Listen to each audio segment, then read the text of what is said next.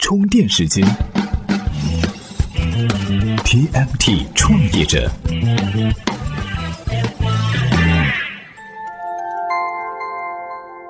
专属于创业者的行动智慧和商业参考。各位好，欢迎收听在喜马拉雅 FM 独家播出的 TMT 创业者频道。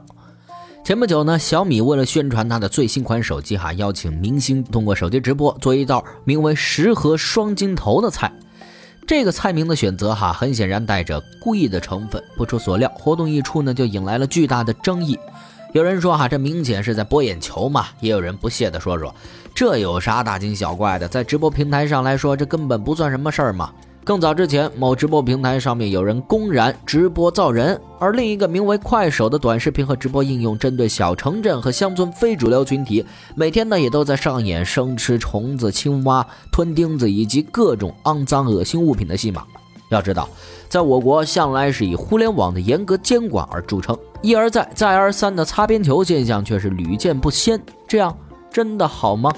如果这样的趋势不变的话，直播软件很可能会在一夜之间掉入自己挖的大坑里，再也爬不起来。同样是打擦边球，隔壁的网约车已经是合法化，那直播平台能不能向前辈学习一下呢？今天咱们就来聊聊这个话题。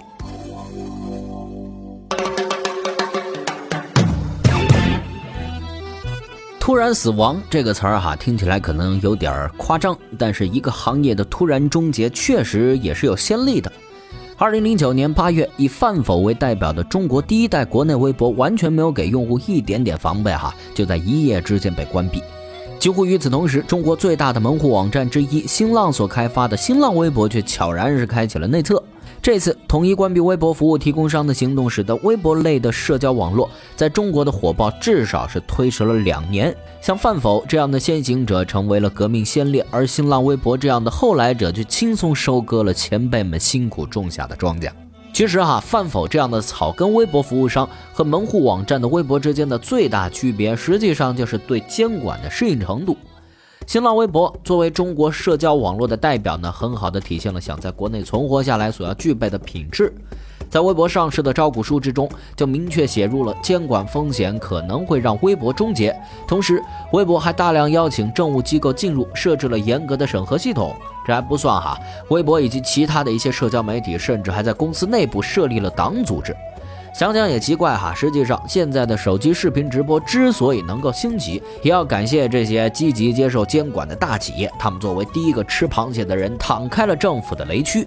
但是就拿开头的小米来说哈，直播似乎仍然放不下他的擦边球游戏。小米不是不懂，弄出这样一个有争议的话题，势必会得罪很大一部分用户。但是在选择了用直播来营销，并且以如此暧昧的方式呈现的时候，便意味着小米认为网络直播本来就应该是这样。在打擦边球这一点上，哈，直播们似乎和广告主们形成了一个共识：面对日趋激烈的竞争之下，人人都想要日进斗金，就势必会出现各种无所不用其极的直播内容。面对千篇一律的锥子脸、蛇精脸、网红和游戏这两大手机直播模式，似乎呢已经陷入了同质化严重的怪圈当中。要盈利，说的好听点儿叫电商转化，但实际上，游戏主播基本上只能靠肉松饼广告；网红如果卖不出衣服，就只好靠吃东西来秀下限了。而这些内容很可能会把整个行业推向江河日下的深渊。既然大家都知道直播平台这样发展下去显然不是好办法。为什么还有那么多人要打擦边球呢？我们来听听互联网媒体资深人士毛寿龙是怎么说的。充电语录，比如说是不是有传递假消息啊，或者说是不是有恶搞啊？啊，是不是大家所认为的有可能是往黄色方向发展？因为互联网本身如果自由的话，因为人性里面有很多不完美的东西，有很多丑陋的东西，有可能把那些丑陋的东西都都放到互联网上，它反而可以赢得很多点击率。其实哈，就在我们思考直播行业如何健康发展的同时，最近的一个消息似乎很有参考价值哈。七月二十八号，国家出台了两份文件，事实上允许私家车加入到网约车的行列。其实呢，网约车和直播行业有着相同的出身，都是在政策空白期依靠打擦边球的方式野蛮生长。而网约车却幸运地获得了合法身份，所以啊，直播要想成为下一个幸运儿，不妨膜拜一下滴滴们的成功圣经。要知道哈，一开始的网约车也并没有那么幸运，各种麻烦事儿接二连三。不过，面对接管风暴，网约车平台一律选择低调处理，强调全面配合、认真自查自纠。同时呢，又借助公车改革的东风，推出政府版服务。这样一来，就算你再怎么挑，似乎也挑不出什么毛病了。当然了哈，网约车之所以被监管，主要是因为它触及了出租车行业的份额，影响了市场平衡。但是，出租车咱们也知道哈，不得民心呐。每次政府试图加强监管的时候，民意和舆论基本都站在网约车这边。最终，网约车市场份额不断的接近出租车的市场份额，已经是成为了一个大而不能倒的行业。总而言之，一个曾经在政策灰色地带的业务，想要成功洗白，需要迎合官方推动创业创新的浪潮，需要主动配合监管部门，同时呢，也需要广大人民群众的支持。而这几项，就目前的直播行业，似乎还没有完全具备。各大直播服务商陷入争抢主播的内斗，因为找不到足够合法的盈利途径，服务的运营数据注水，监管睁只眼闭只眼的现象也是屡见不鲜。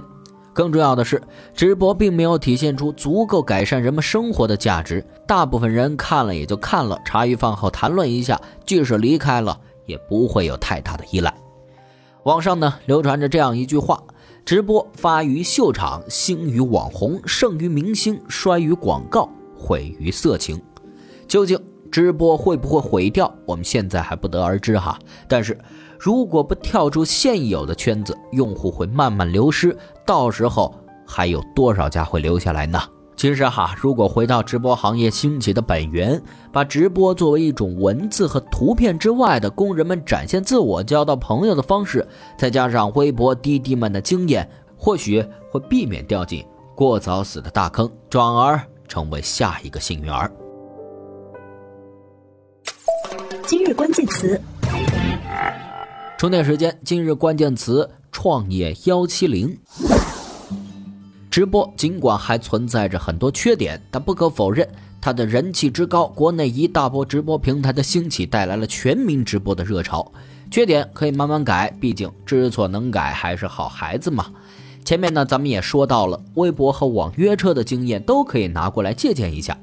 其实呢，不光如此，很多国外的直播平台的优点，咱们国内的同学啊也可以学习学习。想知道国外的主流直播平台都是怎么做大做强的吗？哎，今天给您推荐的这篇文章，您就可以找到答案。您只要在充电时间的微信公众号回复“创业幺七零”，创业加上幺七零的阿拉伯数字，创业幺七零，您就可以找到。好，本期节目呢由库里企划编辑，Loud News 老彭监制，感谢您的收听，我们下期再见。